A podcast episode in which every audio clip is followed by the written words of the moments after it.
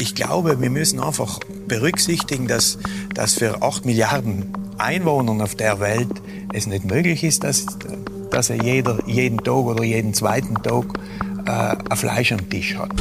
Das war einmal ein Viech und das landet ungegessen im Müll. Und sowas ist für mich ein No-Go. Das geht einfach nicht. Wenn sich theoretische Annahme alle Menschen nur pflanzlich ernähren würden auf dieser Welt, dann könnte man auf 75 Prozent der derzeitig, derzeit landwirtschaftlich oder als Weideland genutzten Flächen verzichten. Wir bekehren auch keinen auf der Hütte. Jeder, der, der was wissen will, dem erklären wir gern was, aber ich gehe nicht zu dir hin und sage, du, jetzt pass einmal auf das Gespür zu bekommen, was braucht wie viel Energie auf so einer Hütte und mit dem sorgsam umzugehen, auch mit dem Wasser vom See. Ihr habt auf der Hütte Gäste, die Glätteisen Ja, benutzen. Glätteisen und Föhn mit haben. Auch elektrische Rasierer. Jeder von uns hat zwei Leben. Und das zweite beginnt, äh, wenn man erfahren durfte, dass man nur eines hat.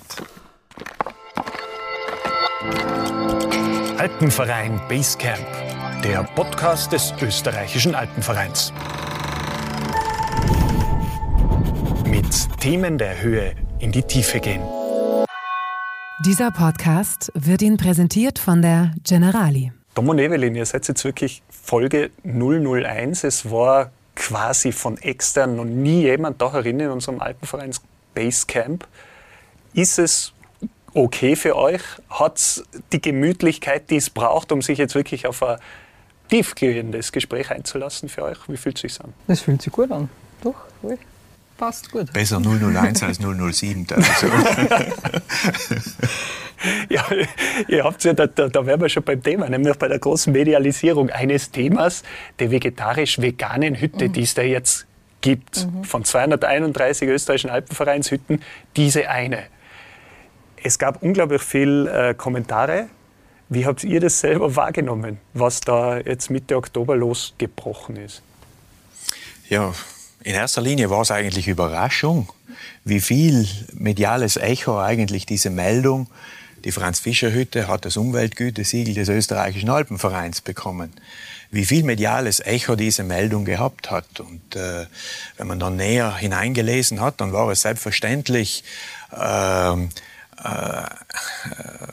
der wesentliche Punkt war dieses, die, die, diese vegetarisch-vegane Ausrichtung dieser Hütte, die eben äh, die Franz-Fischer-Hütte als erste äh, eingeschlagen hat. Das war, das war eigentlich äh, im Vordergrund. Aber uns hat natürlich gefreut, dass ja beispielsweise die Meldung in der Zeit im Bild äh, online äh, 70.000 äh, Likes zur Folge gehabt hat. Das ist einfach eine wahnsinnig große Anzahl von Menschen, die, die uns schon überrascht hat, wie viele da eigentlich Gefallen finden an dem, was, was die Evelyn und die dort oben machen. Wir müssen dazu sagen, wir waren in Mazedonien jetzt eben die letzten zwei Wochen und äh, wir haben uns das Umweltgütesiegel abgeholt und sind dann gleich mit unserem Camper weggefahren. Wir haben eigentlich gar nicht gewusst, was da daheim dann los ist. Und wir waren auch einige Tage nicht online, weil das in Mazedonien auch nicht so leicht ist. Und irgendwann haben wir dann von unseren Hüttenmädels so die ganzen Nachrichten geschickt gekriegt. Und dann ist schon losgegangen. Und dann hat gleich mal Salzburger Nachrichten angerufen. Und ja, also, wir waren sehr erstaunt, muss ich sagen, was das ausgelöst hat, weil mit dem haben wir nicht gerechnet. Ich habe mir ja so ein paar Kommentare rausgesucht, da kommen wir gleich äh, im Detail drauf. Aber vielleicht gehen wir mal auf dieses Umweltgütesiegel per se ein. Mhm. Das Vegan-Vegetarische ist ja ein Teilaspekt dessen. Wir haben jetzt einmal den Georg Unterberger, der für die Abteilung Hütten beim Österreichischen Alpenverein zuständig ist, gefragt, was er denn, und darum haben wir unser wunderbares Hüttenfenster da, was er denn von diesem Gütesiegel, was da alles dazugehört zu diesem Umweltgütesiegel und warum ihr das bekommen habt. Äh, wir uns das einmal kurz an. Ich bin der Georg Unterberger, ich bin der Leitung der Abteilung Hütten, Wege und Kartografie im österreichischen Alpenverein und damit auch inhaltlich beschäftigt mit dem Umweltgütesiegel. Äh, ich mache das seit über 15 Jahren und das Umweltgütesiegel der Alpenvereine ist das strengste Umweltzeichen, das es überhaupt im Alpenraum gibt. Wir betrachten damit äh, äh, eine Schutzhütte vom Bau über den Betrieb bis zur Entsorgung, den gesamten ökologischen Fußabdruck, sozusagen die CO2-Bilanz dieser Hütte von der Geburt bis zu ihrem Ende. Äh, abgesehen eben von den ganzen baulichen Dingen, der Nachhaltigkeit in der Energie, äh, in der Abwasserentsorgung, auch äh, den Einsatz nachhaltiger Baustoffe, in dem Fall äh, sehr oft äh, Holzmassivbau, ist natürlich der Betrieb der Hütte ganz besonders wichtig. Und bei der Franz-Fischer-Hütte ist hier besonders hervorzustreichen, dass die Pächter seit fünf Jahren eben diese Hütte betreiben und seit zwei Jahren umgestiegen sind und diese Hütte auch noch vegetarisch und vegan bewirtschaften, was ein Alleinstellungsmerkmal der Franz-Fischer-Hütte in ganz Österreich darstellt. Das hat jetzt für die große Aufregung gesorgt, mhm. aber da ist jetzt eben einiges drin. Beispielsweise Energieerzeugung. Mhm. Ihr erzeugt den Strom bei euch wie oder woher kommt der? Mit Wasserkraft. Also wir haben den See vor der Hütte, den Saunersee, und der liefert in erster Linie mal den Strom für die Hütten. Ähm, das Warmwasser machen wir mit Solar. Wir haben Solarplatten auf dem Dach. Das ist unser, ja, wenn ihr den See anzapft, äh, genau. profitiert genau. da sonst noch wer oder ist das quasi euer Das euer ist unser privater See. Also der liefert wirklich äh, die Energie für die Franz-Fischer-Hütten. Das ist ein 8 kW Kraftwerk, das für uns gerade mal ausreicht und eigentlich nur für den Betrieb der Franz-Fischer-Hütte mhm. da ist. Ja. Das heißt, dass jetzt in der Übergangszeit oder in der Wintersaison, wo ihr die Hütte nicht bewirtschaftet, steht das auch still? Abgeschalten. Mhm. Ja. Genau. Wie viel Strom braucht so eine Hütte? Ja, teilweise natürlich schon ein bisschen mehr als wie die 8 kW. Da muss man dann ein bisschen jonglieren. Da werden halt dann Geräte weggeschalten oder eben äh, ja, Staubsaugen und Kaffeemaschinen gleichzeitig geht oft nicht. Also da muss man einfach ein bisschen, ja, das muss man ins Fingerspitzengefühl kriegen. Aber nachdem wir die Hütten jetzt lang genug betreiben, äh, wissen wir schon, ja, wenn das Licht wieder zum Flackern anfängt, dann weiß man schon, okay, jetzt sind wir wieder kurz vorm Aus. Dann muss man halt schnell gehen und schalten wir halt das mal aus und mal das. Also. Was, sind, ja, was zieht den meisten Strom? Der Herd? Ähm, nein, einen Herd den haben wir auf Gas. Also, Geschirrspüler? Äh, Geschirrspüler ist so ein Thema. Wir haben zwei, einen Gläserspüler und einen normalen Geschirrspüler. Ja, äh, Föhnen wäre zum Beispiel so ein Thema. Also das geht natürlich eigentlich überhaupt nicht. Föhnen und äh, Glätteisen. ja, man lacht so drüber, aber auch das findet statt. Ihr habt auf der Hütte Gäste, die Glätteisen Ja. Glätteisen und Föhn mit haben auch elektrische Rasierer.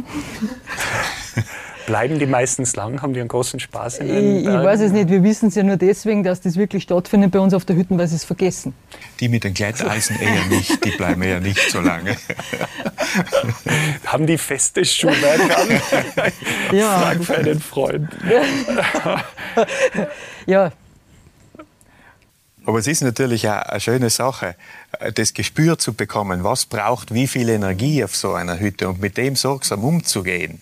Auch mit dem Wasser vom See übrigens. Also wenn es, wenn das Schmelzwasser nicht mehr da ist. Irgendwann einmal Mitte August oder so, es ist kein Schnee mehr in den Bergen, es ist weniger Schmelzwasser, dann rinnt nicht mehr so viel nach im See. Dann, wenn es dann nicht regnet, das war heuer im September der Fall, dann kann es schon sein, dass das Wasser mitunter knapp wird. Und mit dem Haus zu halten und eben so, so Dinge äh, eben wahrnehmen zu müssen, die, die einfach nicht, nicht normal sein, in, wenn, man, wenn man irgendwo äh, im Zentrum von Innsbruck wohnt oder so. Äh, das ist natürlich eine schöne Sache.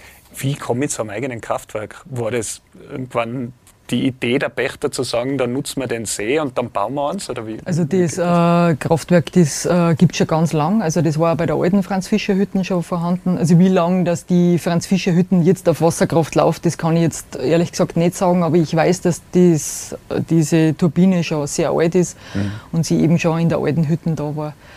Ähm, und Solarstrom, was lässt sich aus Solarstrom äh, betreiben? Das heiße Wasser. Heißes Wasser. Mhm, wir haben 3000 Liter äh, Wassertanks und äh, das macht eben die Sonne heiß für uns. Und das ist gut, weil wir haben einen sehr hohen Wasserverbrauch. Wir haben auch den Luxus, zwei wunderbare Panoramaduschen zu haben und die werden natürlich sehr gerne in Anspruch genommen, weil wir eine Weitwanderhütten sind und natürlich äh, unsere Nachbarhütten sind jetzt nicht ganz so neu wie unsere. Jetzt kommen die Leute schon und sind froh, wenn sie duschen gehen können und nur dazu, weil das wirklich, ich glaube, es gibt, glaube ich, kein Grand Hotel, was so eine geniale Dusche hat wie die Franz Fischer Hütten, weil man hat das Gefühl, man steht draußen. Also das meist fotografierte Motiv ja. eigentlich auf, auf der, auf der Franz-Fischer-Hütte Ja. ist diese Dusche mit diesem, Riesen mit diesem Fenster. Fenster. wo dahinter gleich der Fall Kogel sich erhebt. Da spricht ein bisschen der Marketing-Experte noch aus dir, Thomas. Ja, das Fenster hat die richtige Ausrichtung, würde ich sagen. Bietet sich auch für Influencer an. Oder? Ja, es ist wirklich so, dass, äh, also wenn man so die Leute die Hütten sagt und man geht dann zuerst einmal in die Zimmer oder in die Lager und sagt ihnen, wo sie schlafen, dann erklärt man nur kurz, wie das mit dem Duschen läuft, weil das geht natürlich nicht gratis und auch nicht unbegrenzt.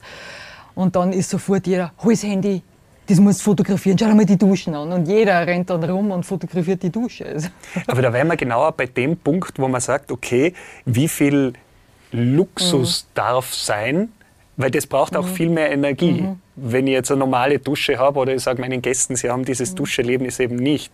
Und auf der anderen Seite eben, was, was, was kann ich reduzieren, damit sinnvoll erscheint. Aber da sagt sie auch, zum Beispiel da macht sie den Kompromiss zu, äh, auf Seiten dieses Erlebnisses. Also da nimmt man mehr Energie in die Hand, um das zu bieten. Ähm, jein, äh, würde ich jetzt mal sagen. Also es ist nicht möglich, dass jetzt jeden Samstag zum Beispiel alle duschen gehen. Also das ist äh, nicht möglich. Wir müssen natürlich auch mit dem warmen Wasser haushalten, weil wiederum das warme Wasser in unsere Geschirrspüler eingespeist wird, äh, weil die einfach sonst zu viel Energie brauchen würden, was das äh, Wasserkraftwerk nicht herbringt. Also natürlich ist für uns der Geschirrspüler dann schon wichtiger als wie jetzt die geduschten Gäste. Ähm, aber wenn es möglich ist, und gerade ich sage jetzt mal am Saisonanfang sind wir oft nicht äh, randvoll, da geht es, dass dann zwölf Leute einmal duschen gehen. Aber es können nicht die ganzen Anzahl der Gäste, 34, äh, so viele Plätze haben wir, können nicht duschen gehen, ist nicht möglich. Und meistens verteilt sich ja. Ja. recht gut im Laufe des ganzen Tages. Können wir ja nicht alle erst am Abend tun. Aber sonst prinzipiell, da ich sagen, ist, ist die, die Franz-Fischer-Hütte eigentlich wirklich ein gutes Beispiel für eine, für eine Hütteninvestition. Äh, mit einem Budget von 2013 ist sie erbaut worden, eben in äh, Holzbauweise äh, von 700.000 Euro, eine Hütte mit 34 Schlafplätzen und äh, ja, Gastraum, Terrasse, die im Laufe von Sommer äh, insgesamt äh, 15.000 Leute äh, unterbringen soll, äh, ist, ist wirklich ein guter Wert, würde ich sagen. Und es ist schon minimalistisch, aber bestimmte Dinge, die Dusche zum Beispiel, die sind halt ein bisschen, ein bisschen, äh, ein bisschen luxuriöser. Genau. Und damit ein bisschen extravagant. Wie schaut es aus mit dem Abwasser?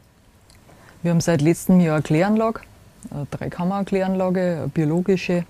Habt ihr sie selber gebaut? Äh, na, das hat der Alpenverein, das war eine Auflage äh, schon seit ein paar Jahren. Wir haben bis jetzt immer Sickergruben gehabt, da ist der, der Bauer gekommen und hat das einmal sicher auspumpt, manchmal sogar zweimal.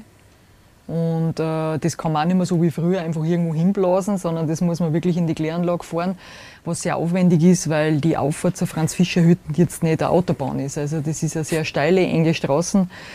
Äh, Straßen, das ist ein, äh, ja, ein nicht befestigter Forstweg, ähm, der nach jedem Gewitter ordentlich leidet. Und äh, es ist äh, ziemlich weit bis nach Zederhaus, also es sind 14 Kilometer, wo der dann eben zur Kläranlage fahren muss. Also der Aufwand ist äh, vorher schon sehr hoch gewesen, dieses Abwasser wieder zum Entsorgen. Jetzt ist es so, dass wir die Kläranlage haben, aber es bleiben natürlich Feststoffe zurück und die Kläranlage hat ja eine sehr kurze äh, Laufzeit, also wir haben ja die gerade so vier Monate im Betrieb. Und natürlich muss man dann schon schauen, dass das auch ordentlich geklärt wird. Und äh, einen Teil müssen wir trotzdem noch abpumpen und in die Kläranlage bringen. Okay, aber ein Teil wird quasi so Also, aufbereitet, genau. dass er dann Der kann abfließt. dann, genau, der kann dann äh, Da raus. kommt er. Vielleicht einfach auch zur Information. Der Eigentümer der Franz-Fischer-Hütte ist die Sektion Lungau des österreichischen Alpenvereins. Also eine kleine Sektion, die zwei Hütten hat, die Landerwiersee-Hütte und die Franz-Fischer-Hütte. Und äh, ja, es ist jetzt nicht so ganz einfach, solche Investitionen auch zu stemmen. 2013 Hüttenneubau, dann jetzt auch noch die Kläranlage dazu. Und da sind wir schon sehr dankbar, äh, äh, dass das möglich war, weil das eigentlich jetzt das letzte Element war, was notwendig war, damit wir äh, um dieses Umweltgütesiegel ansuchen können. Ne? Zu eurer persönlichen Geschichte möchte ich eh noch ganz kurz dann auch kommen. Aber jetzt kommen wir zu dem springenden Punkt. Also nachdem wir quasi äh, Energie, Abwasser, Essen. Auch das ist ein Kriterium gewesen und das war schlussendlich das, was auch die meisten Kommentare hervorgebracht hat. Einstiegsfrage zu diesem Thema. Ihr habt jetzt eine Speisekarte, da findet sich, wie gesagt, kein Fleisch mehr drauf. Mhm. Da gibt es Kaspressknödel, es gibt Frittatensuppe, es gibt Evelyn, du kennst dich noch besser aus. ja, es gibt äh, sämtliche Größelarten. Ja, genau. Äh, es gibt sämtliche Größelarten. Es gibt auch ein falsches Rührei, was jetzt Tofu ist, das manche vielleicht bekritteln. Aber dazu kann ich gerne was sagen. Zu diesem da hätte ich eher eine Frage. Aber meine äh, Einstiegsfrage wäre gewesen, wenn ihr dieses Bewusstsein habt, ihr wollt quasi auch da eine Nachhaltigkeit mhm. schaffen mhm. und den Gästen das kredenzen, was ihr für sinnvoll erachtet. Mhm Warum geht man nicht den Kompromiss? Warum bietet man sozusagen dem, der Fleisch auch will, nicht auch Fleisch an, schafft aber einen Schwerpunkt? Also warum habt ihr gesagt, na, bei uns, weil das war quasi bei den kritischen Kommentaren noch die am meisten durchargumentierten, die gesagt haben, ja, warum muss ich das so spalten? Ich kenne es ja auch vereinen. Warum habt ihr das bewusst nicht getan? Also ich mache das schon relativ lang und ich habe das früher vereint. Also ich habe immer darauf geschaut, dass wir natürlich auch ordentliche Fleischprodukte haben. Und ich muss aber dazu sagen, ich möchte jetzt keine Marken nennen, aber diese Marke hat mich sehr enttäuscht, diese Fleischmarke, weil einfach jedes Jahr hat es da einen Skandal gegeben. Also mehrere Skandale, ob das jetzt äh, ja, die, Steu, äh, die Ställe waren, wo die Viecher gewohnt haben, oder eben dann, wo sie geschlachtet worden sind oder wo sie verpackt worden sind. Auf jeden Fall, es hat jedes Jahr was gegeben. Und dann habe ich gesagt, okay, äh, wäre nur die Möglichkeit, Biofleisch zu kaufen, wobei das sehr teuer ist und die Gäste aber das auch nicht bereit sind, dass sie das dann zahlen. Weil dann kostet halt das Rindsgulasch nicht so wie vorher 15 Euro, sondern dann bist du halt gleich einmal bei 20 Euro und das sind auch sehr viele nicht bereit, dass sie es zahlen wollen. Aber das wäre noch was, was du anbieten, was du dir vorstellen könntest. Es war äh, vor drei Jahren war das nur so ein bisschen, wo ich mir dachte, okay, was machen wir jetzt? Ähm, aber nachdem ich selber kein Fleisch ist, und dann haben wir gesagt, okay, wir kochen kein Fleisch mehr. Es ist ein bisschen schwierig, die Planung, weil wir haben jetzt nicht die großen äh, Lagerräumlichkeiten auf der Franz-Fischer-Hütten. Also wir müssen ja, so alle Wochen kaufen wir zwei bis drei Mal ein, weil wir eben nicht die Möglichkeit haben, viel zu lagern. Und wenn du dann Fleisch hast, dann musst du das relativ schnell wieder verkochen. Und wenn aber das Wetter schlecht ist, dann hast du das Fleisch da, keiner will und ähm, das sind so Kriterien. Also es hat auch ein bisschen wirtschaftliche, wirtschaftlichen Hintergrund. Einen wirtschaftlichen, einen persönlichen. Einen persönlichen natürlich. Und auch einen nachhaltigen, weil du ja. sagst, dass quasi Fleisch in der Ernährung, wo, wo siehst du das Problem? Oder wo hast du für dich definiert, dass das nicht das Sinnvollste ist? Ich sage mal, wir versorgen zwischen 15.000 und 17.000 Gäste pro Saison. Und da jetzt wirklich äh, das beste Fleisch zu kaufen, ist sehr schwierig in dieser, in dieser Menge. Und äh, das ist für mich die große Schwierigkeit. Natürlich, wenn ich halt das Glück habe, dass ich äh, einen Bauern habe äh, aus der Ortschaft, der das Rind dann quasi nur für mich schlachtet und ich, ich brauche das wirklich vom Kopf bis zum Schwanz völlig auf, weil das macht ja Sinn. Es macht ja nicht Sinn, wenn ich mir nur einen Tafelspitze ausschneide oder nur das Steak und der Rest soll keine Ahnung was. Äh, ja, äh, aber das wäre noch sowas. Also da, wenn ihr sagt, den Bauern kenne ich, das ist quasi auch nachhaltiger wirtschaftet, da ist das Tierwohl beachtet. Da sagt sie, aber das kann ich in der Menge nicht aufbieten. Drum scheidet es aus. Aber wäre dann Fleisch für euch in der Ernährung noch äh, ein Thema oder trotzdem? Für mich nicht mehr. Also für mich definitiv nicht mehr. Aber ich rede ja nicht nur für mich, ich rede auch für andere Hüttenwirte. Also ähm, es passt so, wie es andere machen. Also ich, ich, möchte jetzt nicht, dass jede Hütte jetzt umsteht auf vegan. Aber für mich persönlich ist vegan, vegetarisch, es macht mir Spaß. Es ist eine kreative Küche, weil ich muss mir echt was überlegen, dass das äh, schmeckt und dass das bei den Leuten gut ankommt und dass sie nicht dann hungrig vom Tisch gehen, sondern dass sie wirklich satt sind, dass sie glücklich und zufrieden sind mit dem, was wir ihnen vorsetzen. Und ähm, und ich bin froh, wenn ich kein Fleisch mehr kochen muss. Es hat ja tausende Kommentare gegeben. Ich mhm. glaube, unter einem Zehntel waren negativ. Mhm. Was dumm ist an der Hütte an Kommentaren daherkommen? Negative Kommentare. Ich war heuer im ganzen Sommer oben und habe, glaube ich, den ersten und den letzten Gast bedient. Und negative Kommentare sind eigentlich überhaupt keine gekommen. Also, also auf der Hütte selber? Nein. Also es ist so, dass eigentlich äh, ich muss sagen, sehr viele Leute die auf die Franz-Fischer-Hütte kommen, kennen bereits die Ausrichtung der Franz-Fischer-Hütte und kommen gerade deswegen her. Dann gibt es viele, die kommen und wissen nichts davon, dass wir hier nur pflanzlich kochen. Äh, und die sind dann in einem ersten Moment, wenn sie die Karte sehen und wenn man mit ihnen dann die Bestellung aufnimmt, sind sie vielleicht ein bisschen überrascht. Äh, aber danach, bald dann das Essen serviert wird, schon einmal die, die Präsentation des Essens, der Service und dann natürlich so, wie es, wie es schmeckt aus Evelins Küche, äh, dann sind sie definitiv alle begeistert. Und äh, es gibt viele, viele Episoden, äh, äh wo, wo Gäste dann einfach gekommen sind und, und sich am Ende bedankt haben und gesagt haben, das hat mich jetzt wirklich überrascht. Eigentlich eigentlich, äh, Evelyn, vielleicht die Episoden, da erzählst du am besten, wo die, Le die Männer zu dir in die Küche kommen. Ja, das, wo wir vorhin in der und der Tom ist nicht zu verhindern versucht, oder? Nein, in dem Fall glaube ich nicht. Nein, es ist wirklich, es ist wirklich ganz oft passiert, äh, dass äh, vorwiegend Männer natürlich in die Küche kommen zu mir und nur mal sagen, das muss ich da jetzt sagen, ich wollte nicht hergehen, aber meine Frau hat eben gesagt, ich soll hergehen oder mitgehen. ähm, und es hat mir echt geschmeckt und es war ein tolles Erlebnis und danke. Also sie haben nicht damit gerechnet und das ist mir wirklich ganz oft passiert und auch interessanterweise bei kleinen Kindern, weil die kannst du ja auch nicht einfach so ködern. Gell? Ich meine, ein Kind isst da gerne mal, keine Ahnung, Grillwürstel oder was weiß ich. Ähm, und das gibt es halt einfach nicht, dafür gibt es was anderes. Und es war ganz oft, dass kleine Kinder auch gesagt haben, das war voll gut und Mama, kannst du das auch kochen? Also das habe ich wirklich, äh, das haben wir ganz oft gehört. Gell? Ihr ernährt euch ja selber auch vegetarisch oder nur vegan? Gemischt. Also wir essen vegetarisch und vegan, wobei der Großteil mittlerweile vegan ist und zwar aus einem Grund, weil ich muss ja das daheim ausprobieren. Ich mhm. kann ja nicht auf die Hütten gehen und dann einmal üben, anfangen bei 17.000 Gästen, sondern ich muss mir den ganzen Winter was einfallen lassen. Und, äh, und ich darf probieren. Genau. Und da ist das vegane Essen, dass das jetzt wirklich gut schmeckt und vor allem mir ist eines wichtig, dass wir keine Lebensmittel aus Übersee kaufen. Also wir schauen wirklich, dass wir die Sachen regional beschaffen, weil das ist auch oft so Kritikpunkt am veganen Essen, dass das halt um die ganze Welt geflogen werden muss und äh, dass wir so viel Verpackungsmüll produzieren, das ist bei uns überhaupt nicht der Fall. Wir verkaufen wirklich lokal. Also was geht lokal ist, ist natürlich ein bisschen schwierig. Aber wo holst du denn Tofu? Der aus Soja besteht. Wo holst genau. du den her? Äh, das ist auch so ein Thema, äh, immer wieder dieser Tofu und dieses Soja, dass wir für den Regenwaldabholzung äh, verantwortlich sind, aber das ist auch nicht so. Wir kaufen das Zeug aus der Steiermark ein oder aus dem Schwarzwald. Und da wird Soja angebaut? Mhm.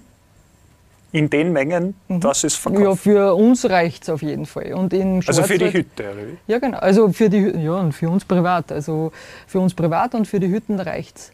Das sind Produkte, die dort hergestellt genau. werden. Weil das wäre meine Frage zum Tofu mhm. gewesen, den es ja bei dem Pfandl dazu gibt. Mhm. Oder beim, kann man dazu wählen. Kann man dazu haben? Es gibt nicht von Haus aus, aber man kann dazu wählen. Wenn einer das Gefühl hat, er möchte äh, gerne ein bisschen irgendwas Speckiges, dann gibt es einen geräucherten Tofu dazu. Ähm, der kommt aus dem Schwarzwald, ist aber ein, wirklich äh, ein deutsches Produkt. Und ist eine sehr gute Firma. Ich meine, brauche jetzt da keine Werbung machen für das, aber die kann ich empfehlen. Es gibt auch österreichische Produzenten äh, im Burgenland, die Tofu herstellen. Die, das schmeckt echt gut und der Tofu kommt auch von uns. Der ist auch nicht genmanipuliert, sondern das ist ein Bioanbau. Wir kaufen übrigens unsere Lebensmittel. Schau, da haben wir sogar ja, genau. Serviert. ähm, wir kaufen fast alles in Bio-Qualität ein. Also wir haben einen Bio-Großmarkt, der kommt jeden Donnerstag und liefert uns die, die Sachen. Also natürlich viel Gemüse, was unverpackt kommt, in große Kisten, was wir dann nächsten Donnerstag wieder zurückgeben und die wieder gefüllt kriegen. Jetzt sagt man ja, vegane Ernährung ist auch eine Zuspitzung, wo man gewisse mhm. Nährstoffe fehlen. Also es geht bei Vitaminen los, mhm. A, B, B1, B12. B12 äh, ist das größte Thema. Das größte Thema, mhm. bis hin zu Eiweiß beispielsweise. Wo könnt ihr euch sicher sein, dass euch diese Nährstoffe nicht, äh, zu also nicht ausgehen? Also es ist so, dass natürlich die meisten Bergsteiger bleiben bei uns ja jetzt sage ich mal eine Nacht, zwei Nächte und wenn sie jetzt lang da sind, dann sind es vier Nächte da. Das heißt, aufgrund der Hütte sind sie nicht mangelernährt. Genau, sind sie mit Sicherheit nicht mangelernährt, sondern eher sehr gut ernährt. Und für uns jetzt, weil wir wirklich das über Jahre äh, schon so machen, also ich, wir nehmen Vitamin B12. Das ist einfach, das kann der Veganer momentan äh, aus dem Essen in der Menge, wo man es braucht, nicht kriegen. Was aber nicht heißt, der Fleischesser ist auch nicht gesagt, dass der das Vitamin B12 so gut aufnimmt, nur weil er jetzt Fleisch isst.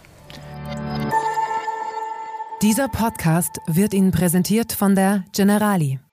Die Natur ist der Generali ein wichtiges Anliegen. Genauso wie die Nachhaltigkeit. Vielleicht, vielleicht meine Geschichte da dazu. Ich bin ja, Evelyn ist ja schon seit 15 Jahren Vegetarierin. Ich bin ja als Weitwanderer auf, die Hütte, auf der Hütte vorbeigekommen und äh, ja, habe sie kennenlernen, gelernt und Zeit danach sind wir dann ein Paar geworden und, und habe mich natürlich äh, mit dem Thema auseinandergesetzt. Aber ich habe zuerst ganz normal Fleisch gegessen, auch mehrmals in der Woche und äh, bin sportlich aktiv und ich habe vorher und nachher eigentlich sportlich äh, Spitzenleistungen erbracht. Und im Gegenteil, ich fühle mich eigentlich so mit der vegetarischen, veganen Ernährung äh, eigentlich nur fitter. Und äh, ja, Sport heißt für mich auch, ja, ich habe äh, einmal einen, einen, einen Ultra-Race gemacht, also bin ein bisschen Bergläufer und, und gehe viel auf den Berg, wenn wir nicht gerade auf der Franz-Fischer-Hütte sind. Königmann, die Langdistanz, das Ja. sind so. Und, und das, sind, das sind so Sachen, die, man, die ich in meiner Erfahrung mit vegetarischer Ernährung eher noch besser, eher noch leistungsfähiger machen habe gekonnt. Und es gibt auch genügend Beispiele von Extremsportlern mittlerweile, die sich auf diese Art und Weise ernähren. Wo holt ihr das Omega-3 zum Beispiel her? Aus dem Öl. Also aus Öl, aus Nüssen, aus, aus Samen. Also wir, wir haben schon einen sehr bunten Teller. Natürlich, Da muss man aber dann schon auch sehr genau drauf ja schauen. genau. Also wenn man, Auf ist ein Aufwand. Also wenn man sich jetzt rein vegan ernähren möchte, was wir zwar ja nicht tun, also wir essen ja ab und an nur ein Stückel Käse oder ab und an nur mal ein Ei, nicht oft, aber ab und an machen wir das, ähm, dann hast du das Thema eh nicht. Aber wenn ich mich rein vegan ernähren will, dann muss ich mich schon damit auseinandersetzen. Also alle die, die jetzt gestern nur die Leberkassemi gegessen haben und sagen, ab morgen wie ich vegan und die ziehen das dann oft so eiskalt durch, ohne dass sie sich wirklich richtig einlesen, das sind ja die, die echt krank werden denen es auch schlecht geht. Und das haben wir ja oft als Kritikpunkt, oder was heißt, äh, es waren ein paar so Kritikpunkte dabei, äh, die dann gesagt haben, ich habe es probiert, äh, das Vegane, aber mir ist dann schlecht geworden, schwindelig, ich habe nicht mehr schlafen können, Leistungsfähigkeit gleich null. Aber wenn ich natürlich dann nur noch Gemüse isst und dazu nichts mehr, ist es, ist es definitiv zu wenig. Also man muss sich schon äh, damit beschäftigen. Bei mir war es eine schwere Krankheit, die das ausgelöst, dass ich mich mit dem wirklich beschäftigt habe vor sechs Jahren dass ich dann gesagt habe, ich habe für eine Zeit lang äh, für die Therapie vegan essen müssen. Und dann habe ich mich eben damit auseinandersetzen müssen, ich bin genau gleich wie der Tom, ich bin auch relativ sportlich aktiv und ja, und dann, wenn du nur schwer krank bist dazu, dann musst du dich damit auseinandersetzen. Also ich glaube, ich habe das gut im Griff. Ich schaue, glaube ich, nicht unterernährt aus und auch nicht blutleer. Und ich habe auch Spaß am Essen und äh, das wird uns ja auch relativ oft unterstellt, äh, sage ich mal, die Veganer, dass sie einfach auch keinen Spaß im Leben haben. Das, weil alles so, so dogmatisch wird und so militärisch, aber es ist überhaupt nicht der Fall. Wir bekehren auch keinen auf der Hütte. Jeder, der, der was wissen will, dem erklären wir gern was, aber ich gehe nicht zu dir hin und sage, du, jetzt pass einmal auf. Das, das, mal das und das ist nichts. Und das muss ich ganz kurz nur erzählen, weil oft das mit der Verpackung kommt und auch das, äh, bei uns ist es so, wir haben das auch fotografiert, wir werden aus dem einmal eine Story machen. Es kommen oft Gäste, die bringen eine Jausen von zu Hause mit. Da sind dann Landjäger drinnen, irgendwelche anderen Würstel oder schon fix fertige Wurstbrote und die landen bei uns ungegessen im Müll. Und nicht nur ein, ein Brot, wirklich. Ganz, ganz oft. Wir haben da mittlerweile eine Fotokollage von dem Ganzen gemacht. Wir breiten das schön aus bei uns auf der Hütte. Natürlich jetzt in dem Beisein mit, mit anderen Gästen, weil es geht ja nicht darum, dass wir jetzt sagen, okay, der, der Huber sowieso hat das jetzt mitgehabt und das geht uns nicht. Es wird anonymisiert. Genau, es wird anonymisiert, aber es ist wirklich, es ist echt schlimm, wenn ich das sehe, weil das war mal ein Viech und das la- landet ungegessen im Müll. Und sowas ist für mich ein No-Go. Das geht einfach nicht. Weil gerade so eine Cabanossi hält sich ja 25 Jahre. Also die kann ich durchaus wieder mitnehmen und dann, keine Ahnung, nur fünfmal auf den Berg schleppen. Also, Da haben Sie gute Arbeit geleistet in der Haltbarkeit Ja. dieses besonderen Produkts. Ein Argument oder ein, ein im Standardforum ist ja ziemlich rundgegangen Mitte Mhm. Oktober. Sobald der Umsatz fällt, kommt wieder der Schweinsbraten auf Mhm. die Tageskarte. Sind Sie sich sicher? ja. Da äh, kann ich ein bisschen vielleicht als Betriebswirt ein, einwerfen. Also äh, wir haben ganz die gegenteilige Erfahrung gemacht. Also es ist offensichtlich so, und das ist auch ganz eine klare Message an die Kolleginnen und Kollegen Hüttenwirte, äh, es ist offensichtlich eine Nachfrage da nach so einem äh, nach so einem Essensangebot in, auf, auf den Hütten. Äh, wir haben eigentlich in, in Zeiten, wo, wo es nicht so einfach war mit Corona, Sommer 2020, Sommer 2021 ist ja Corona-Realität gewesen. Und wir haben eigentlich jedes Jahr 20 Prozent mehr als im Vorjahr gemacht. Gerade wegen dieser Positionierung der Franz Fischer Hütte eben als vegetarisch-vegane Hütte, würde ich mal sagen. Und ähm, also wir sind rundum zufrieden und können es eigentlich nur empfehlen. Jetzt freilich war es ein Unsinn, wenn, wenn, wenn alle Hütten äh, auf, auf vegetarisch oder gar vegan umstellen würden. Aber wenn ich mir jetzt mal so vorstelle, dass im ganzen Alpenraum äh, es tausend Schutzhütten gibt und äh, wenn es gelingen würde, dass vielleicht irgendwann einmal 100 davon wirklich ein tolles pflanzliches Essensangebot anbieten, dann hätte das für mich als Wanderer zur Folge, wenn ich dann auf dem Zentralalpenweg als Weitwanderer unterwegs bin, dass ich bei neun Hütten einkehre und mein Schnitzel kriege als, als, äh, als Fleischesser äh, und bei der zehnten mü müsste ich mich dann pflanzlich ernähren. Und wenn ich dann ein gesundheitliches Problem hätte, äh, wenn ich bei der zehnten Hütte eben kein Fleisch kriege, dann glaube ich, bin ich definitiv ein Fall für den Arzt. also, äh, ich glaube, es geht darum, einfach eine Nachfrage aufzugreifen, die ohne Zweifel da ist äh, und wirklich ein vernünftiges, ehrliches Angebot draus zu machen.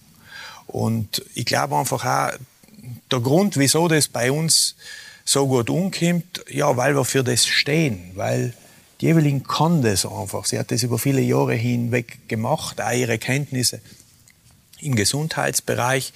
Das das passt einfach zu uns. Für das stehen wir und deswegen läuft das da oben gut. Und das ist für uns ein betriebswirtschaftlicher Erfolg im Rahmen von dem, was halt eine, Hütte abwerfen kann, weil wir sind da nicht nicht äh, natürlich jetzt auf der Kärntner Straße in Wien. nicht in einem großen Bekleidungssalon.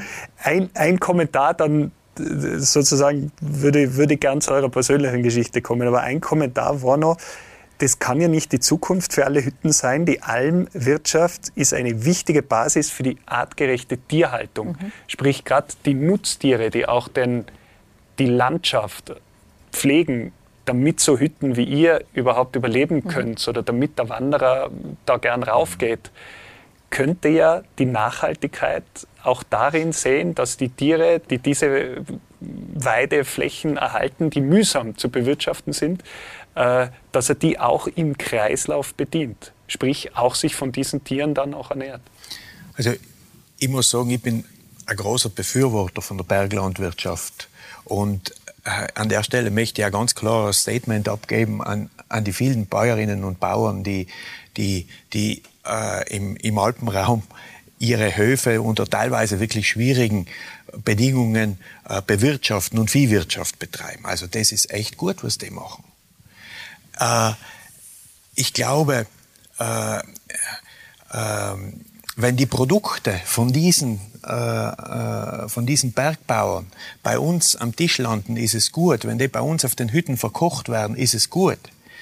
Äh, wenn es dann aber so ist, dass man aus, aus irgendwelchen Fleischindustriebetrieben vom anderen Ende der Welt das billigste Schweinefleisch äh, auf die Franz-Fischer-Hütte oder wo immer wir uns gerade befinden, vorgesetzt kriegen, dann ist es einfach nicht mehr gut. Das heißt, es ist einfach eine Frage der Quantität. Äh, ich glaube, wir müssen einfach berücksichtigen, dass, dass für acht Milliarden Einwohner auf der Welt es nicht möglich ist, dass, dass er jeder, jeden Tag oder jeden zweiten Tag äh, ein Fleisch am Tisch hat. Weil das funktioniert einfach nicht. Da sind einfach ich meine, Daten, dass die Produktion von einem Kilo Rindfleisch äh, 15.500 Liter Wasser verbraucht. Ein Kilo. Das heißt, wenn ich ein Kilo Rindfleisch esse, dann kann ich mit dem Wasser, was das, was das gebraucht hat, dass es produziert wird, kann ich ein ganzes Jahr lang duschen. Ich meine, wir sparen mit dem Wasser auf der Franz-Fischer-Hütte oben. Aber ein Kilo Rindfleisch, 15.500 äh, Liter. Und äh, im Vergleich dazu ein Kilo Kartoffeln 200 Liter. Oder ein Kilo Tomaten 150 Liter. Äh, es ist einfach eine Frage, dass unsere Ressourcen zu knapp werden, dass wir uns das global leisten können. Und deshalb, deshalb hinterfragen wir das. Und natürlich ist das ganze Thema Tierwohl ein Thema, aber ich sehe dieses Thema nicht bei unseren Bergbauern. Aber wir müssen halt auch schauen, dass diese Tiere dann an ihrem Lebensabend nicht in die Türkei oder nach Marokko gekarrt werden unter schlimmsten Umständen. Durch die Evelyn bin ich auch auf diese Themen aufmerksam geworden. Zuerst ist das vollkommen an mir vorbeigegangen, aber das geht gar nicht. Ich möchte auch sowas nicht essen, was, was so einen Weg hinter sich hat, muss ich ehrlich sagen. Und dass mittlerweile die Tierproduktion, also die, die, die Fleischproduktion für äh, das Versorgen des Bedarfs der momentanen Weltbevölkerung mehr CO2 verbraucht als der gesamte Auto-, mhm. Schiffs- und Flugverkehr in Summe. So also das, das ist ja auch noch ein Thema, das quasi faktisch am Tisch liegt. Muss man, und auch die Produktion der Futtermittel. Ich meine, die nehmen immerhin 80 Prozent der ganzen landwirtschaftlichen Fläche ein von der ganzen Welt. Also, also aktuell, da haben wir gerade jetzt haben wir uns ein bisschen mit den Themen, mit den Zahlen beschäftigt. Wenn sich, theoretische Annahme, alle Menschen nur pflanzlich ernähren würden auf dieser Welt, und wir sind immerhin 8 Milliarden oder knapp 8 Milliarden, dann könnte man auf 75 Prozent der derzeitig, derzeit landwirtschaftlich oder als Weideland genutzten Flächen verzichten. Wir würden mit 25 Prozent des äh, für, die, für, die, äh, äh, für die Lebensmittelindustrie genutzten für die Lebensmittelindustrie genutzten Fläche auskommen, um die ganze Weltbevölkerung zu ernähren. Das, das sind schon Zahlen, die zu bedenken geben. Und wie du richtig gesagt hast, im Moment sind es, glaube ich, 24 Prozent ähm, des gesamten CO2-Ausstoßes, der kommt aus, aus ähm, äh, dem, dem Lebensmittelbereich und äh, eben aus der gesamten ja, Tierindustrie. Und äh, der, der Verkehr ist global bei 14 Prozent, wenn ich mich recht erinnere. In Österreich ist es ein bisschen anders. In Österreich ist es ein bisschen anders, äh, eben weil, glaube ich, wir Landwirtschaft in einem doch äh, wesentlich vernünftigeren Art und Weise machen bei uns da.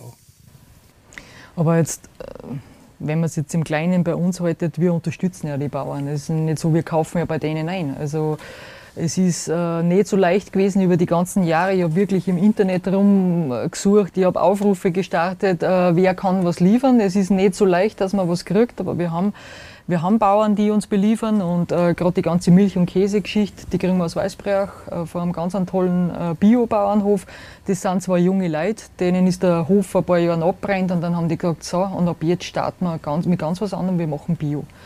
Und die legen sich echt ordentlich ins Zeug. Die haben wirklich äh, viel, viel Arbeit, machen einen genial guten Kas. Also wir haben die Eier ähm, nur in Bioware, auch bei uns aus der Ortschaft. Äh, der ist der Obmann von Rettet das Huhn, also der fährt überall immer dumm und ist bei den Ausstellaktionen dabei und äh, ja, tolle Sache. Also wir unterstützen das wirklich, wo es geht, aber bei uns gibt es halt einfach kein Fleisch. Das ist halt das mhm. einzige, ja. das haben wir jetzt, glaube ich, in, in, den Details auch dargelegt. An der Stelle äh, darf ich auch sagen, weil das geht meistens dann aufgrund der zugespitzten äh, Darstellung, in der medialisierten Darstellung auch ein bisschen unter. Supertus Haus am Beilstein in Niederösterreich hat als zweite mhm. Hütte dieses Umweltgütesiegel auch in diesem Zuge erhalten. Und wenn wir das Thema quasi abschließen und äh, euch beide da oben auf der Hütte sehen oder eure Hütte sehen, Tom, bei dir interessant, du warst einmal in einer ganz anderen Welt unterwegs. Du bist den Zahlen nachgelaufen, du hast äh, Produkte versucht ins Schaufenster zu stellen, um den Profit zu steigern. Da unterstelle da mal, das hat auch etwas mit Lebensqualität im Hintergrund zu tun. Wo gab es den Wechsel bei dir? Wo, wo war dieses Umdenken, dass du jetzt quasi auf einer exponierten Lebenslage mehr Zufriedenheit glaubst zu finden und mehr Sinn in deinem Leben glaubst zu finden? Du, äh, ja, ich habe eigentlich, äh, bin eigentlich von der Ausbildung her Betriebswirt und, und, und habe äh, 30 Jahre lang eigentlich im, im, im, wirtschaftlichen Bereich gearbeitet, war im Management tätig, äh, äh, zuletzt eben bei, beim zweitgrößten Südtiroler Industrieunternehmen, habe mich mit dem Thema Bauen mit Holz beschäftigt. Also durchaus immer auch etwas, was Sinn gemacht hat für mich, auch vertretbar, so im Hinblick auf Nachhaltigkeit. Schöne Sache eben, äh, der Holzbau.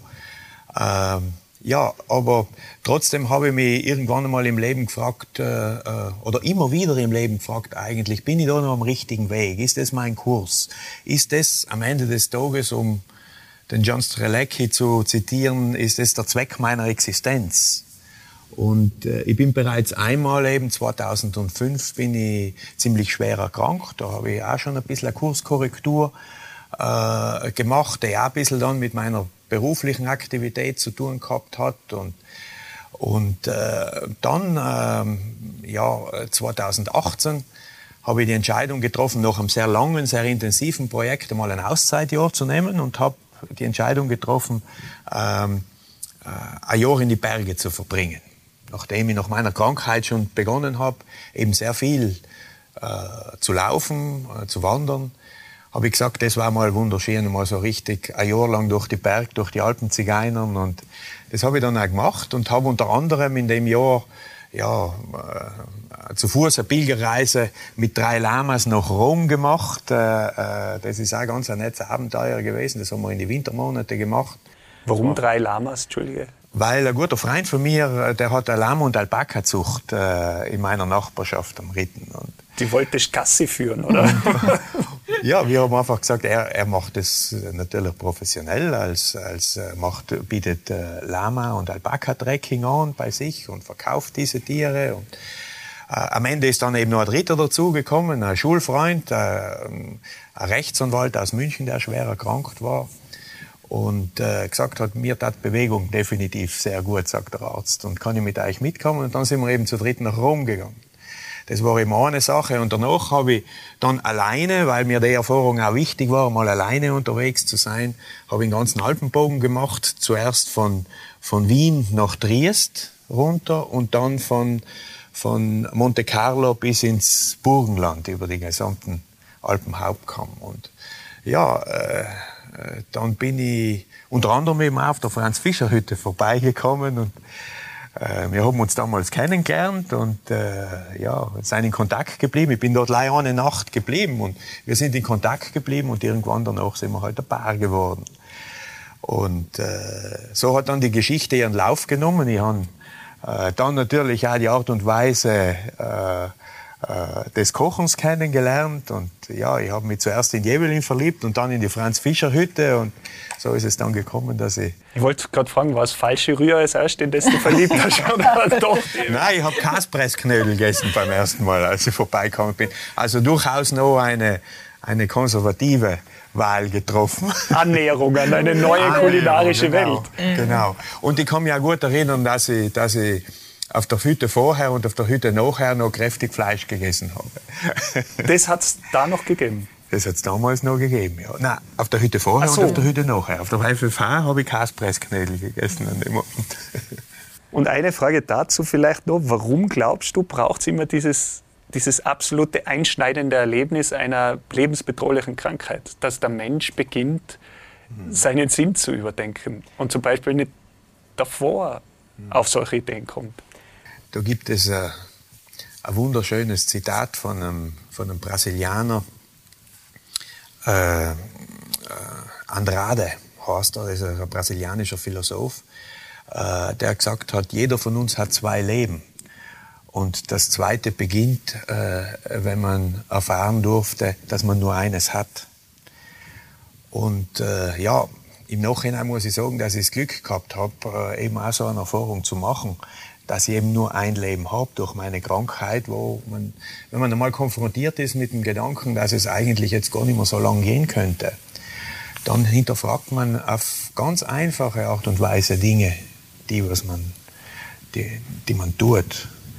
Man stellt sich die Frage, ja, was sollte denn eigentlich am Ende des Tages übrig bleiben? Was sollte man von mir sagen? Was ist der Zweck meiner Existenz? Was ist mir denn wirklich wichtig? Welche wesentlichen Ziele möchte ich denn erreichen? Mit welchen Themen? Und ganz wichtig, auch mit welchen Menschen möchte ich mich auseinandersetzen? Und dieses kritische Hinterfragen, das, das hat sich bei mir in der Folge eigentlich immer wieder so ergeben, dass ich ab einem bestimmten Punkt dann kritisch geworden bin, passt das noch für mich? Und ja, so ein, ein, ein Wendepunkt oder so eine, nicht Wendepunkt, so eine Kreuzung war eigentlich auch dann die Begegnung äh, mit der Evelyn und mit ihren Themen und äh, ja, äh, ich habe ihr natürlich auch meine Themen zugemutet und so ist ein neuer Weg äh, daraus geworden, den wir gemeinsam eingeschlagen haben und jetzt sind wir halt äh, Hüttenwirte im Sommer und im Winter ein bisschen Bergzigeuner, ein bisschen äh, Management-Coaches, äh, ein bisschen äh, Kochkursanbieter, äh, Dinge, die für uns halt an dieser Stelle in unserem Leben Sinn machen. Weil das ist es dann am Ende, wenn man das machen kann, wonach man sich sehnt und wo man eine Sinnerfüllung sieht, wo jetzt davon ausgeht, dass ihr da nahe dran seid, muss sich ja auch finanziell ausgehen. Geht sich's aus? Gerade auch bei einer Hütte, die, sage ich, ein halbes Jahr nicht bewirtschaftet wird, wo es, diese Einnahmen wegfallen? Es geht sich aus. Es ist natürlich jetzt nicht so, dass man den großen Wurf macht, aber es geht sich gut aus mittlerweile. Eben dank der neuen Umstellung geht es sich besser aus. Ähm, und wir haben natürlich auch, also ich, red, nein, ich kann jetzt nicht wir sagen, ich sage jetzt mal einfach nur ich, ich habe mein Leben vor ein paar Jahren extrem umgestellt. Also ähm, ja, habe auch einiges erlebt, äh, nicht so Schönes, äh, auch krank geworden, Trennung und Haus am Mann weg und wie es halt manchmal so geht. Und habe dann auch bei Null angefangen, wirklich wie so eine 18-Jährige, habe in einem Zimmer gewohnt mit äh, damals nur zwei Hunden. Und ähm, ja, und dann überdenkt man mal, was braucht man eigentlich? Braucht man wirklich das Riesenhaus? Braucht man wirklich äh, zwei Autos, ein Auto für die Stadt und eins dann nur zum Campen und keine Ahnung, zum Fortfahren und habe mich voll reduziert und das ist echt gut. Wir haben jetzt nur noch ein Auto, das ist zwar riesig, aber dafür... Kommt auf die Franz-Fischer-Hütten auch. ja. Und äh, ja, ich, ich kaufe mir nicht viele Sachen, ich habe ich hab nicht so viel. Also ich komme wirklich, wir waren jetzt immer mit unserem Pickup, wir haben so einen Aufbau, der hat jetzt fünf, weiß ich nicht, was hat er, fünf Quadratmeter Wohnfläche, da kommen wir bestens aus. Wir haben auf der Hütte nicht mehr, wir haben ein Zimmer mit fünf Quadratmeter, da sind wir 125 Tage zu zweit in diesem Minizimmer, wo aber eben auch nur die Buchhaltung und so weiter gemacht werden muss und wir kommen wunderbar aus. Also man braucht wirklich nicht viel, aber ich glaube, die Erfahrung muss jeder selber machen. Ich meine, der eine braucht mehr, der andere braucht weniger. Aber letztendlich kommt man mit wenig aus. Und so ist es auch mit dem Geld. Also wir haben ein gutes Durchschnittseinkommen von einem Österreicher, sage ich mal, was übrig bleibt. Wir brauchen vier Monate ja schon mal gar nichts, weil da wohnen wir eh auf der Hütte, essen können wir auch bis zum Umfallen alles auf der Hütte. Ähm, und dann, ja, du hast dann auch immer das gleiche Zeug an. Also es gibt halt die Fischerhütten, Leiberl und Jeanshosen und zwei Paar Turnschuhe und das war's, mehr braucht man dann nicht. Und am Ende von der Saison hat man dann schon was übrig, wo man acht Monate einfach dann schon so unsere Hobbys nachgehen können. Und der Tag, dass da auf der Hütte das Fett der Kaspressknädel immer noch in die Haare drin hängt und das irgendwann zu viel ist, der Tag ist bei dir noch nicht gekommen? Ah, doch, der kommt sogar während der Saison manchmal, wo ich mir denke, jetzt, jetzt glaube ich, mag ich nicht mehr. Ich bin jetzt, also ich, morgen, ich werde morgen 45, also ich sage das jetzt einfach mal so. Gratulation. Und, äh, danke. Und manchmal denke ich mir, jetzt magst du das schon zwölf Jahre und pff, wie lange noch, weil es zehrt natürlich schon äh, auch an der Substanz, weil es ist so, dass mein Tag fängt wirklich um 5 Uhr an. Ich gehe um 5 in der Früh in die Küche und äh, ich gehe um 23 Uhr wieder raus. Und so wie es jetzt im August war, war ich nicht einmal auf der Terrasse. Also ich, ich kriege null Sauerstoff jetzt wirklich von, von den Bergen, sondern nur das, was halt in der Küche vorhanden ist. Und natürlich stellt sich da manchmal die Frage, wenn man mir das, wenn man einfach wirklich nicht mehr kann und du siehst mal, jetzt kommen da nur 100 und denkst, boah, wir haben ja schon mindestens 100 heute gehabt. Aber letztendlich sind es dann doch die Begegnungen. Äh, wir haben wirklich viele Gäste, die sind Wiederholungstäter, die haben mich schon auf der anderen Hütten besucht, die ich vorher gehabt habe und die kommen jetzt da zu uns ins Riedingtal. Wir haben Einheimische, die kommen zweimal die Woche oder dreimal die Woche. Wir haben immer das gleiche Team, Das macht auch was aus. Wir haben ganz tolle Hüttenmädels und einen super Hüttenhelfer, der selber Biobauer ist und der uns äh, viel hilft. Und ein super Hüttenwart. Ein super Hüttenwart, genau nicht zu vergessen. Äh, es macht auch Spaß. Es macht auch Spaß, was zu schaffen. Also auch wenn man jetzt 20 Stunden arbeiten muss, wir haben trotzdem unseren Spaß und das geben uns auch die Gäste immer wieder, dass sie sagen, wow, ihr habt echt eine gute Stimmung da. Und ich meine, wie gesagt, wir haben seit fünf Jahren die gleichen Hüttenhelfer und ich hoffe, sie studieren noch recht lang, dass sie uns recht lang noch erhalten bleiben, weil äh, mit denen haben wir uns wirklich was aufgebaut. Die leben einfach auch die, äh, unsere Geschichte und es macht Spaß. Also ich muss auch sagen, diese Monate oben im Sommer, die sind wirklich hart. Und es gibt diese Momente, wo man sich fragt, äh, ja, ist es das wert? Äh, aber das sind einzelne Momente der, der, des Stresses und der Anspannung. Dann gibt es so viel und ich sehe es genauso wie die Evelyn. Das Team ist ganz, ganz eine wichtige Sache. Wir haben dort oben wirklich das Glück, Top-Leute zu haben und mit denen macht es richtig Spaß, das zu, das zu machen. Und die teilen auch die Zielsetzungen, die wir da verfolgen. Also so die Vision, dass wir diesen Platz dort oben irgendwann einmal Anfang Juni äh, besetzen und ihn dann im Anfang Oktober wieder zurückgeben. Das ist ja ein Naturpark, der, der äh, Naturpark Riedingtal. Und dass in der Zwischenzeit dort oben 15.000 Leute vorbeikommen und dass man das dann auch am Ende wieder so zurückgibt, wie wir es bekommen haben. Einfach das auf eine nachhaltige Art und Weise bewirtschaften, äh, das, ist, das ist wirklich eine schöne Vision. Und dass das 15.000 Begegnungen sind, die man freilich jetzt, wo freilich nicht jetzt jede sehr persönlich sein kann, aber doch sehr viele. Mhm. Es gibt wirklich eine Vielzahl von Geschichten dort oben, wo wir Menschen begegnen oder wo Menschen, Gäste sich, sich, sich näher kommen dort oben.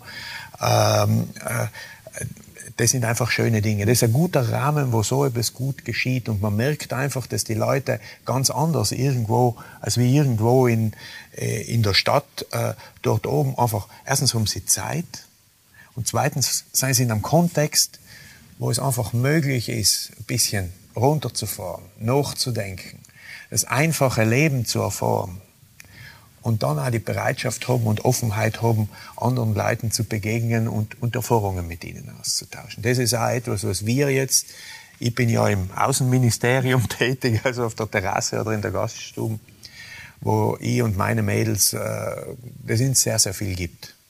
Und ich glaube, das spüren auch die Leute, dass wir das einfach gern machen, dass uns das Spaß macht. Und dass es auch Spaß macht, dann das Essen auszutragen, was in der Küche mit, mit äh, äh, ja, wirklich mit, mit äh, ganz äh, großer Professionalität hergestellt wird. Ich danke euch für die Zeit, die ihr euch genommen habt, um Einblick zu geben. Ich, ich, ich fühle irgendwie, wir könnten jetzt da lang weiterreden, wir wollen aber noch weitere Episoden produzieren, wenn wir jetzt alles in einer verbulfern, wird keiner mehr auf die Hütte gehen und persönlich nachfragen. Einfach Nein. vorbeikommen, vorbeikommen, selber anschauen. Äh, ich glaube, das zahlt sich wirklich aus, dass man zu uns kommen kann. Es würde uns, mich, ja. es würde uns wirklich freuen, wenn, wenn natürlich Gäste zu uns vorbeikommen, aber auch, wenn es uns gelingen würde, vielleicht den einen oder anderen Hüttenwirt in Österreich oder im Alpenraum dazu zu bewegen, es einfach einmal zu versuchen, ein bisschen mehr in der Richtung nachzudenken und, und, und das Angebot in diese Richtung auszubauen. Wir haben Glück damit gehabt. Ja, bei mir ist nämlich eins hängen geblieben, egal ob es äh, Energiegewinnung oder Essen ist oder äh, schwere Krankheit. Es braucht zuerst immer das Bewusstsein für etwas, um etwas wirklich dann mhm. zu ändern. Mhm. Das heißt, das Bewusstsein steht zuerst. Und wenn man da beginnt nachzudenken, egal was für einen selber dann rauskommt, aber wenn dieser Prozess in Gang gesetzt wird, kann man etwas verändern. Davor mhm. ist, glaube ich, schwer, weil es vielleicht noch zu wenig tiefgreifend dann ist oder mhm. man noch zu wenig darüber für sich selber nachgedacht hat. Also das hätte ich jetzt für mich aus eurem Beispiel da mitgenommen. Mhm. Und dafür danke ich euch. Danke. Danke dir. Danke, dass wir da sein dürfen. Danke dem Basecamp. Ja. Here we go.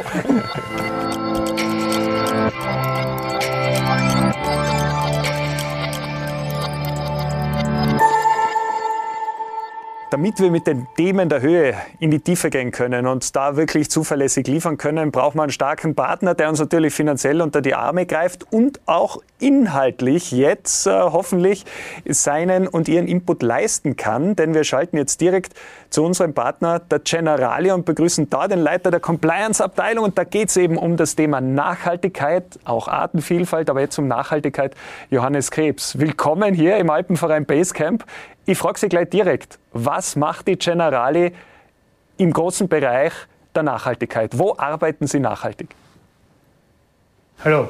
Ja, wo leisten wir unseren Beitrag? Was machen wir? Wir sind äh, als einer der größten Finanzdienstleister in Österreich wohl ähm, auch äh, unseren Kunden verpflichtet. Wir haben ca. zwei Millionen Kunden, wo wir natürlich versuchen zu unterstützen, Nachhaltigkeitsinitiativen äh, zu starten, zu sponsern.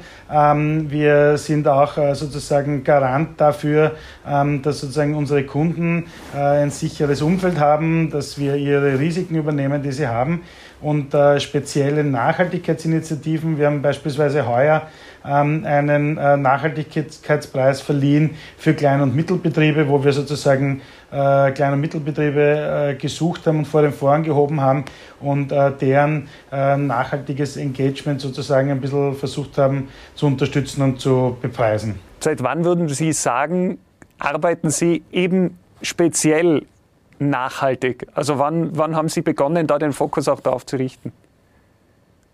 Also ich glaube, grundsätzlich kann man das schwer an einer Jahreszahl festhalten. Die Generali wird heuer 190 Jahre alt und ich traue mich zu behaupten, dass wir es seit 190 Jahren machen. Ähm, wir haben auch äh, schon vor Jahren uns äh, bekannt zu ethischen Investments. Wir haben uns äh, dazu bekannt, dass wir eine Sozialkarte verabschiedet haben. Wir haben eine Nachhaltigkeitskarte verabschiedet in den letzten Jahren. Das heißt, das begleitet uns eigentlich laufend, dass wir sagen, wir müssen schauen, dass das, was sozusagen äh, uns wichtig ist äh, und in unserer Veranlagung wichtig ist, was unseren Kunden wichtig ist, äh, dass das erhalten bleibt. Sei das jetzt der, das eigene Haus, der eigene Hof oder sei es auch ähm, die, das gesparte Vermögen für die Zukunft. Wenn Sie jetzt schon von draußen reinschauen können, ein bisschen den Blick von draußen, was sagen Sie äh, gegenüber quasi uns hier im Alpenverein Spacecamp? Wo sehen Sie da das Thema Nachhaltigkeit? äh, im Fokus bzw. umgesetzt. Was bedeutet das auch für andere Vereine? Also ich glaube, dass ähm, jeder seinen Beitrag leisten kann, äh, was die Nachhaltigkeit betrifft. Natürlich ist der Alpenverein aus, aus meiner Wahrnehmung, und ich bin auch äh, sehr gerne in den Bergen wandern, ähm, ist natürlich der Alpenverein auch dafür zuständig ähm, oder verantwortlich zu helfen, dass die Bergbauern, dass die Almwirten äh, ordentlich arbeiten können, dass die Almhütten betrieben sind, dass die Berge sauber bleiben, dass unsere Kinder vielleicht auch noch äh, eine seltene Pflanze in den, in den Alpen kennenlernen können. Ähm, ich glaube, die Unterstützung der, der, der, der, auch der Bauern und, und damit auch äh, für die Wanderer ein Gebiet zu schaffen, wo sie auch wieder zurück zur Natur können und sich äh, sozusagen auch eine sanfte Ökologie wieder zu, zu zurückbesinnen können, ist natürlich ein, ein, ein, wesentlicher Beitrag, der jedem, der mal in die Berge geht, äh, sehr gefallen wird. Herzlichen Dank. Sie waren damit der erste Schaltengast bei uns im Alpenfreien Basecamp. Ich hoffe auf eine lange Partnerschaft und viele Schalten. Danke, Herr Krebs. Gerne. Dankeschön.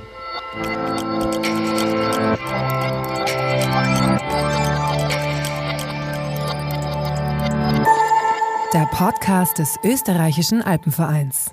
In Zusammenarbeit mit der Generali.